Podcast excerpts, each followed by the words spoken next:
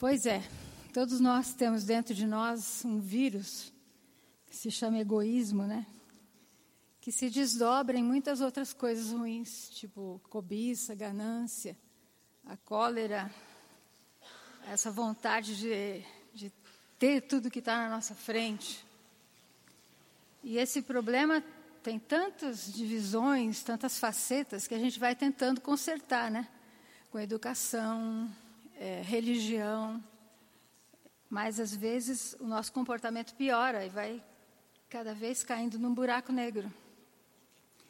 E aí eu penso, se a gente pudesse perguntar para Jesus, o que, que eu faço para consertar esse, essa coisa, esse vírus que está dentro de mim, esses relacionamentos quebrados, essa minha ganância, minha ira, é, o que, que eu faço, né? Talvez Jesus tivesse respondido é, do jeito que ele respondeu para um jovem. Lembra quando chegou um jovem e perguntou para ele qual que é o, o, principal mandamento? E aí Jesus disse, é, amar a Deus acima de todas as coisas e ao próximo como a si mesmo. Então hoje nós queremos tratar desse mandamento de Jesus. Ah, vamos voltar para o capítulo 13 de João, né? que é o capítulo que nós estamos estudando. Vamos ler do versículo 18 ao 38. Mas esse mandamento que Jesus respondeu para aquele jovem, amar a Deus acima de todas as coisas e ao próximo como a si mesmo, ele estabeleceu um padrão, como se fosse um lugar onde a gente vai dar um salto. E aí você olha para aquele padrão e fala, ah, eu consigo. Foi o que o jovem pensou, né? Eu, eu cumpro os mandamentos de Deus, esse padrão eu alcanço. Mas quando a gente lê o, o capítulo 13 de João, você vê Jesus, lembra de, da semana passada, é, discutindo, logo depois que os discípulos estavam naquela discussão, quem vai ser o maior, quem vai ser o mais importante perto de Jesus, ele dá um exemplo da autoridade que ele quer no reino dele. Ele lavou os pés dos discípulos, né? mostrando que a autoridade e poder no reino de Deus não tem nada a ver com os conceitos que a gente tem na, na nossa vida, na nossa sociedade. E ele disse para os discípulos: do jeito que eu fiz, vocês têm que fazer agora. Se você quer autoridade, você tem que ser o, servo. E na segunda metade de João, nós vamos ter três momentos. Jesus vai mandar o traidor fazer o que ele tinha que fazer, né, o trabalho dele, vai dar um novo mandamento e, em terceiro lugar, ele vai revelar o futuro de Pedro. Então vamos ler João capítulo 13, a partir do versículo 18. Jesus terminou 17 dizendo: Vocês são felizes se praticarem isso que eu estou ensinando. Mas no 18, não estou me referindo a todos vocês, conheço os que escolhi. Mas isso acontece para que se cumpra a Escritura: aquele que partilhava do meu pão voltou-se contra mim. Estou lhes dizendo antes que aconteça, a fim de que, quando acontecer, vocês creiam que eu sou. Eu lhes garanto: quem receber aquele que eu enviar estará me recebendo, e quem me recebe, recebe aquele que me enviou. Depois de dizer isso, Jesus perturbou-se em espírito e declarou: Digo-lhes que certamente um de vocês me trairá. Seus discípulos olharam uns para os outros sem saber a quem ele se referia. Um deles, o discípulo a quem Jesus amava, estava reclinado ao lado dele. E Simão Pedro fez sinais para aquele discípulo, como a dizer: pergunta do que ele está se referindo, a que ele está se referindo. Inclinando-se para Jesus, perguntou-lhe: Senhor, quem é? E respondeu Jesus: Aquele a quem eu der este pedaço de pão molhado no prato. Então, molhando o pedaço de pão, deu para Judas Iscariotes, filho de Simão. Tão logo Judas comeu o pão, Satanás entrou nele. O que você está para fazer, faça depressa, disse Jesus. Mas ninguém à mesa entendeu porque Jesus lhe disse isso. Visto que Judas era encarregado do dinheiro, alguns pensaram que Jesus estava lhe dizendo que comprasse o necessário para a festa, ou que desse algo para os pobres. Assim que comeu o pão, Judas saiu, e era noite. Depois que Judas saiu, disse Jesus: Agora o Filho do Homem é, é glorificado, e Deus é glorificado nele. Se Deus é glorificado nele, também Deus glorificará o Filho nele mesmo e o glorificará em breve. Meus filhinhos, vou estar com vocês apenas mais um pouco. Vocês procurarão por mim, e como eu disse aos judeus, agora lhes digo: para onde eu vou, vocês não podem ir. Um novo mandamento lhes dou: amem-se uns aos outros.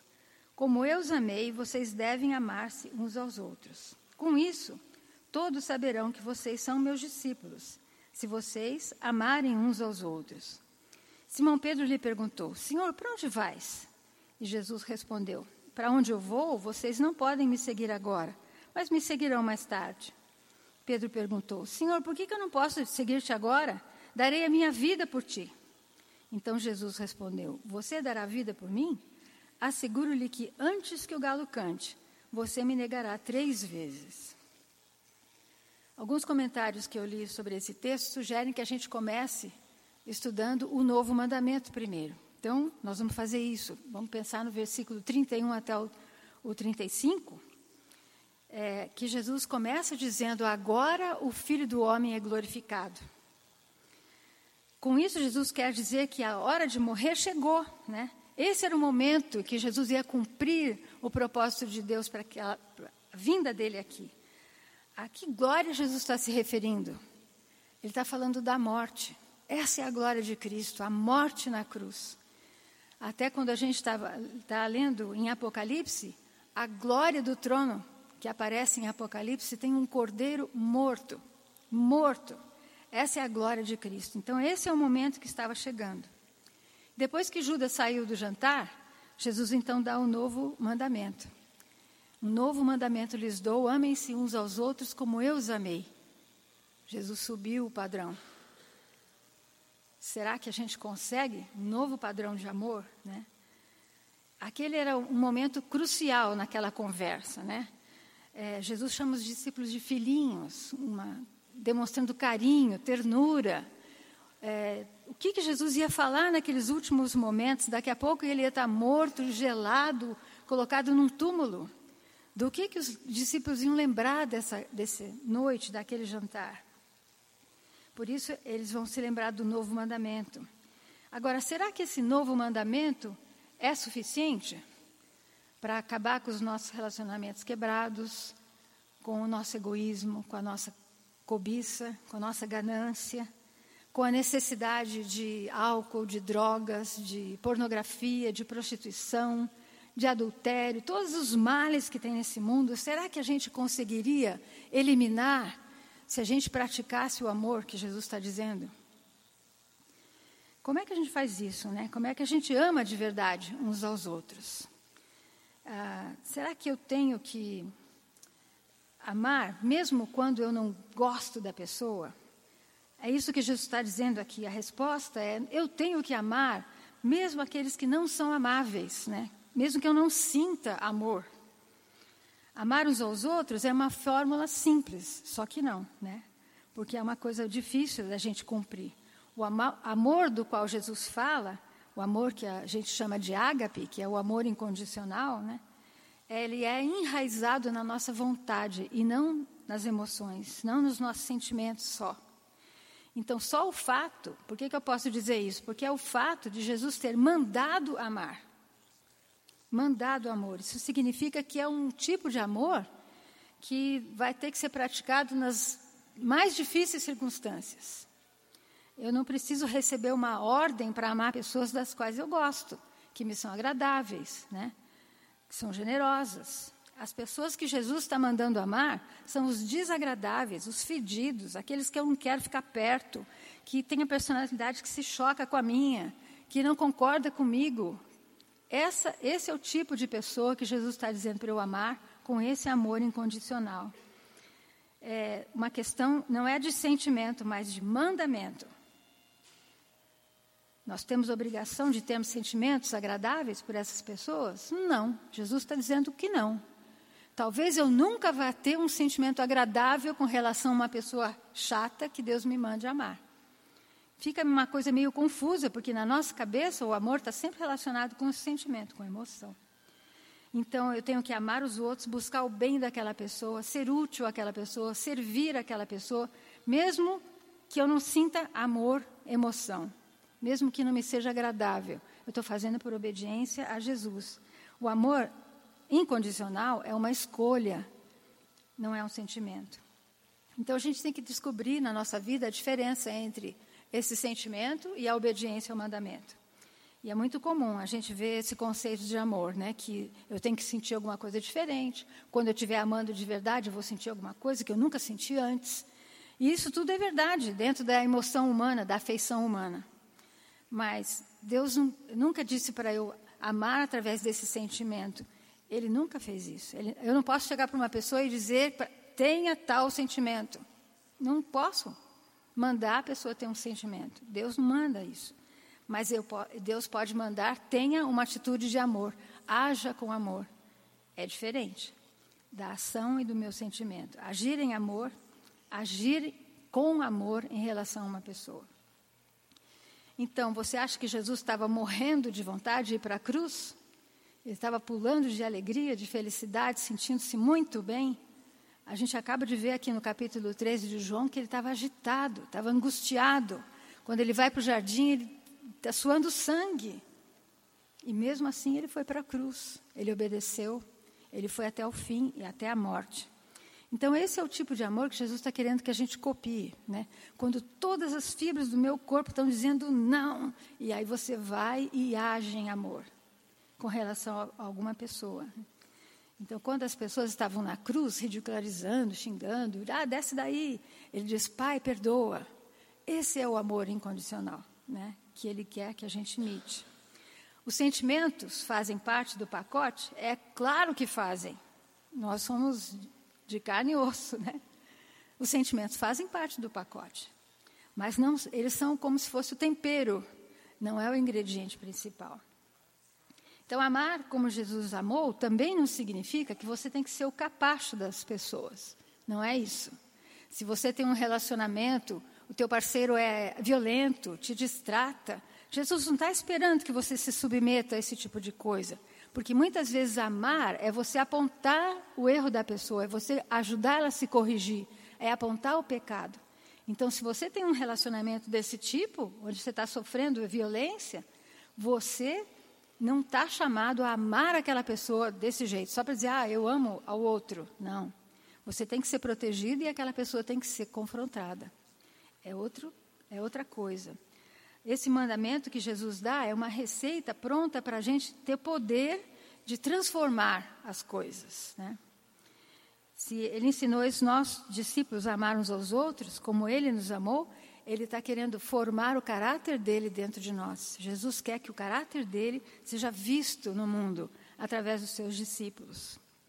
E ele deu essa motivação: ame como eu te amo.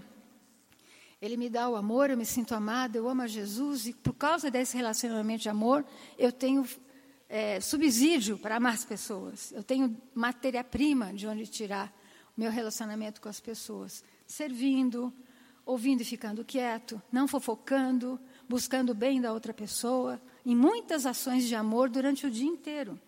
Com a família, com os amigos, no trabalho. Tem muito lugar para a gente demonstrar esse tipo de amor. E esse amor que ele nos dá nos estimula a amar como ele amou. Essa semana eu conversei com o Davi e eu vi uma das experiências dele que encaixa direitinho aqui na, nessa questão do amor. Ele contou que ele tem ah, é, estado em contato com pessoas refugiados lá, refugiados do Paquistão, e tenta ajudar e, enfim, faz uma série de ações. E tinha lá uma senhora que não conseguiu asilo, né, esses, esses refugiados sempre vão pedir asilo no país. Então, eles não têm direito de trabalhar, não têm direito de estudar, não têm direito a nada, enquanto eles estão esperando a licença para morar lá. Mas se eles forem pegos na rua, são presos. Então, essa senhora é, perdeu todas as oportunidades, precisava vo voltar para a casa dela, com a família, né, com os filhos. Então Davi falou: Vou levar essa mulher na embaixada. E todo mundo aqui levar na embaixada, não adianta nada. Mas afinal de contas, a embaixada é o lugar onde a pessoa tem que ir se ela está numa situação de risco. É dever da embaixada proteger aquele cidadão. Então ele foi e foi muito, foram muito mal recebidos. O embaixador distratando e muito bravo e não sei o quê, falando alto. E cada frase dura que o Davi escutava, ele respondia desse jeito aqui, né? Com calma, com respeito, falando tudo bem, como o senhor acha que nós podemos fazer para alcançar esse objetivo? Como o senhor acha que eu posso fazer para conseguir isso que o senhor está pedindo? E aí o clima foi baixando, baixando, até que a situação se resolveu. E daí, o, sem perceber, né, o Davi não percebia, mas tinha uma enfermeira é, cristã que estava esperando ali a vez para pedir asilo e um muçulmano. Daí o, o embaixador perguntou para o Davi, mas é, como é que você faz isso? Por que, que você está ajudando essa mulher? Aí o Davi falou, porque eu sou cristão e Jesus me ensina que eu tenho que amar o outro, amar uns aos outros e mostrar misericórdia. E esta mulher está numa situação de misericórdia. Não tem mais para onde ir. É uma situação de misericórdia. Daí os, os, dois aqui do lado escutaram, né? E a enfermeira cristã falou: Isso mesmo, Jesus manda a gente amar, né? É, né? manda a gente amar. Daí o muçulmano falou para ele: Como é que você faz isso? Como é que você consegue amar assim, né? É, daí o Davi: Não, não sou eu que consigo. É o que Deus faz na minha vida, o que Deus fez na minha vida que me motiva a agir desse jeito, né? E o muçulmano comentou: Você é um bom cristão. Aí eu fico pensando, ele não disse, puxa, você é uma pessoa caridosa, né? Nossa, que legal, você dá sempre esmola para as pessoas. Ah, você é uma boa pessoa. Puxa, como você é bem educado, né? Conseguiu conversar. Não, ele falou, você é um bom cristão. Porque o amor de Jesus, naquele momento, era o que estava aparecendo. Exatamente como Jesus está falando aqui. Se você ama como ele ama, os outros vão ver o meu amor. O meu amor vai aparecer através do nosso amor. Então, vamos dar uma olhadinha nos outros dois personagens que eu quero destacar, né? O Pedro e o Judas. Como é que eles se relacionam com o amor de Jesus aqui nesse texto? Com o exemplo deles, a gente enxerga um pouquinho de por que, que há cristãos que não têm esse tipo de amor no seu coração, não testemunham esse tipo de amor com suas vidas. Por quê? Né? Tanto Judas como Pedro andaram com Jesus, viram os mesmos milagres, ouviram as mesmas instruções, estavam juntos, fizeram coisas extraordinárias. Os dois. Então vamos ver primeiro o caso do Judas, versículo 18 até o 20. Jesus começa a citar ali uma passagem que prediz que ele vai ser traído. Salmo 41, versículo 9. Então, na, no Salmo estava escrito lá que a pessoa que comesse o pão com o Senhor ia receber uma violência súbita, como se fosse um golpe de taekwondo, um chute na cara, um coice de cavalo, uma coisa inesperada e muito violenta. Então Jesus estava dando essa imagem cuidadosamente escolhida para dizer, olha, um amigo, uma pessoa que eu amo, de quem eu cuido, que está sempre comigo, de repente, em troca da bondade que recebeu, vem com violência, uma violência súbita desprezível, covarde, que era a traição que ele ia receber. Estava a ponto de ser traído. Na semana passada, a gente viu essa questão de Judas, né? como ele não tinha que ser o traidor. Era, Deus dá para ele chances e chances até o último momento de mudar de ideia, de se arrepender, mas ele escolhe aquele caminho. Ele escolheu estar ali naquela situação como traidor através de todas as escolhas que ele veio fazendo na vida. Enquanto você lê as histórias de Judas com os discípulos, você vê como ele estava fazendo escolhas erradas até chegar naquele momento. Se não tivesse sido ele, Deus teria cumprido a profecia dele de outra maneira. Mas ele chegou ali por causa das suas escolhas diárias. No versículo 20, tem essa fórmula de atenção focada que Jesus usa. Ele fala em verdade, em verdade, ou na verdade, Agora eu digo a verdade. Então ele está dizendo: atenção, ó, aqui comigo, né? E ele fala: Eu lhes digo a verdade.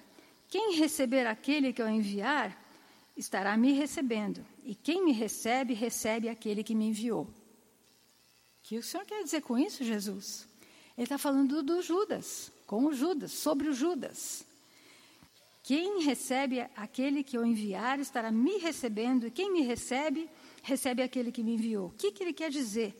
A razão pela qual Judas se recusou a crer em Jesus foi porque ele nunca aceitou Jesus como o Senhor da vida dele.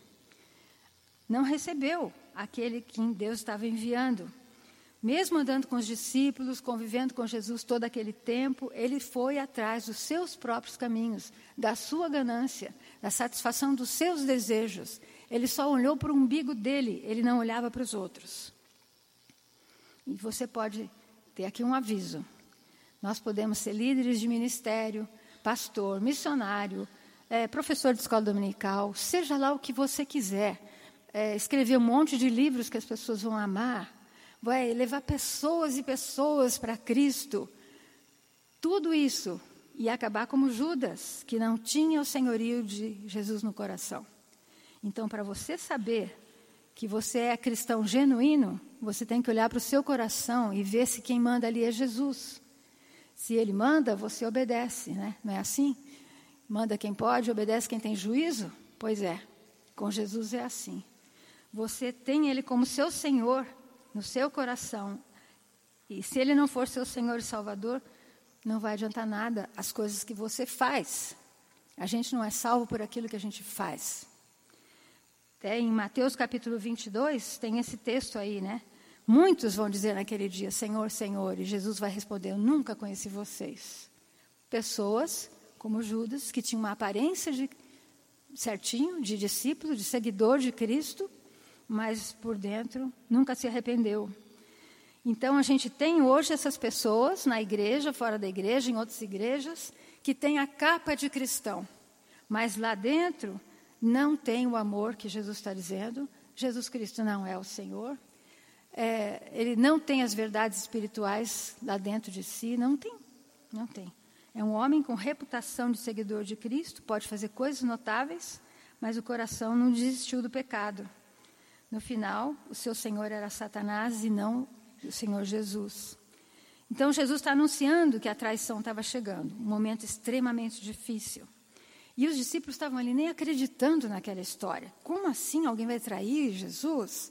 Ainda Judas dá uma jogada irônica. Se você vai ler esse texto lá em Mateus capítulo 26, o Judas fala. É, então Judas, que haveria de traí-lo, disse: Com certeza não sou eu, mestre. E Jesus afirmou: Sim, é você. Diretamente. Cara de santo. Por fora, bela viola, por dentro, pão bolorento. Né? É, João estava ali do lado de Jesus e Pedro então faz um sinal, pergunta quem é, quem é o traidor, né? E Jesus diz, aquele que eu der o pedaço de pão. Assim que Judas comeu o pão, diz o texto, Satanás entrou nele. Nesse momento, João conta que Jesus parou então, todos os esforços. Ele via o Satanás entrando ali e dominando a vida de Judas. A escuridão entrou dentro de Judas. E o texto diz que ele saiu para a noite. Então a escuridão entrou nele e ele saiu para a escuridão. Uma cena bem estranha. Por 30 moedas, o Judas aceitou trair Jesus. Então, e Pedro? Antes do galo cantar. A história dele está no final do capítulo 13. O caso do Pedro é bem diferente. O Judas era um discípulo disfarçado, né? dissimulado. O Pedro não, ele é todo escancarado, ele sempre fala o que pensa e todo mundo sabe o que está acontecendo com ele. E ele era comprometido para seguir Jesus. Mas ele não entendia muito bem essa história desse amor do que Jesus estava falando, né? Ao que ele estava se referindo. Quando a gente lê a história de Pedro no Evangelho, eu fico admirada da paciência que Jesus tinha com ele. Quantas vezes tinha que voltar e começar de novo com Pedro, né? Mas ele, Jesus não desistiu dele. Né? Depois que Judas saiu, Jesus fala, o texto que a gente viu, né, de 36 até o 38, dá o novo mandamento. E Jesus fala que ele ia embora, que não podiam ir para onde ele ia. E aí Pedro é o exemplo clássico né, de atenção curta. Aí ele levanta a mão e fala, Senhor, para onde mesmo o senhor está indo? Como assim, Pedro? Você não escutou, né? Jesus acabou de falar. Quantas vezes ele já falou isso para os judeus, para os outros seguidores dele, que ele ia embora, que ele ia morrer já tinha explicado. Será que Pedro ouviu o novo mandamento? Quem sabe ele ficou lá distraído e não ouviu. Por outro lado, esse homem é um consolo para nós. Quantas vezes a gente está sentado até no culto e a tua cabeça está lá, voando, né? O último WhatsApp que eu li, no recadinho que eu tenho que mandar para pessoas. e a gente perde o que Jesus está falando. Aconteceu aqui com ele, né? Perdeu o que Jesus está falando. E Jesus não dá bronca na, em Pedro na frente dos outros. Ele dá a resposta que Pedro precisava, né? Não chama a atenção dele. Jesus conhecia o coração de Pedro, sabia que aquele desejo que ele tem, ah, eu vou morrer pelo Senhor, era sincero. Apesar dele não saber que tipo de amor ele tinha que ter para aguentar o tranco. Às vezes a gente fala para Jesus, eu te amo, canta, eu te amo. Mas a gente não está pensando no tipo de amor que eu tenho que ter por Jesus para aguentar a pressão da aprovação que eu vou ter que passar. Né? E ele pergunta, por que, que eu não posso ir junto? Pergunta típica de criança, né? Se você tem filho, já ouviu muitas vezes eles, mas eu quero ir junto, eu quero ir também, por que, que eu não posso ir? Pedro estava fazendo isso ali. E aí ele, Jesus repete: Eu fui chamado para morrer, para sofrer sozinho por vocês. E tem outro motivo, porque o Pedro não podia seguir ali, naquele momento, a Jesus. Ele foi muito sincero na demonstração de afeição humana por Jesus. Né? Às vezes, o nosso amor humano nos leva até a fazer um ato heróico, né? tipo, entrar num prédio que está pegando fogo, pular na frente de uma arma para proteger alguém, né? É, enfim, o amor humano é capaz desses atos heróicos, como o Pedro estava pronto para fazer por Jesus. Talvez ele estivesse pronto para morrer pela esposa, pelo filho, pelos amigos. O Pedro era assim, aquele amor explodindo, amor humano, afeição humana. Mas o amor dele não estava pronto para aguentar o que vinha pela frente ainda. E Jesus sabia, seu caráter ainda não está pronto. Tanto assim que Jesus diz: Você, você vai me negar três vezes ainda antes do galo cantar. Pedro era leal, ele estava pronto para morrer por Jesus, só que o amor dele ainda não era o amor ágape, incondicional.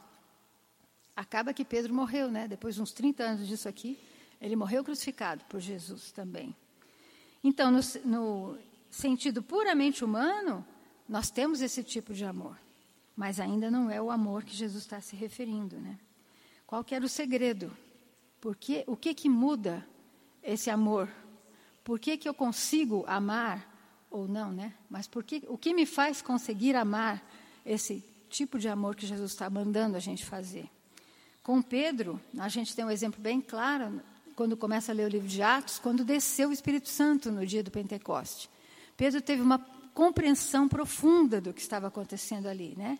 E o caráter dele vai sendo transformado ele fica mais corajoso. Lembra? Ele prega num dia para um monte de gente, três mil pessoas aceitam Cristo naquele dia. E a vida do Pedro foi se tornando é, mais importante na história da igreja. O Espírito Santo fez essa transformação. O mesmo Espírito Santo tem que me ajudar a amar as pessoas, tem que ajudar você a amar as pessoas. Não dá para fazer essas coisas sem Deus. Eu não aguento. Eu vou acabar no papel ou do Judas ou do Pedro, ou traindo Jesus, ou negando Jesus, com as minhas ações, com o meu comportamento, com os meus pecados, se eu não me submeter ao Espírito Santo. É dele que a gente precisa para nos fortalecer. Não podemos fechar para a transformação que ele quer fazer no nosso caráter. Porque a hora que você nega isso, você se fecha, vira as costas, como Judas fez. Né? Então, nós não podemos fazer isso. Nós temos que depender do Espírito Santo. O trabalho vai ser dele, o amor colocado em nós é dele, a glória de Deus. Não é nossa. Dalton, cadê tu? Vamos subindo com a turma? Enquanto o Dalton vem vindo, eu queria que você parasse um minuto para pensar né, nessa transformação que esse amor tem que fazer na nossa vida. Se esse amor em você está crescendo, se você percebe que você consegue renunciar, servir, andar com o outro, mesmo as pessoas de quem você não gosta, porque só através disso as outras pessoas vão enxergar Jesus em você. Como ele disse, né? Todos vão saber que vocês são meus discípulos, se vocês amarem uns aos outros. É, nós vamos cantar ou vamos fazer a ceia? Tá bom. Então vamos cantar.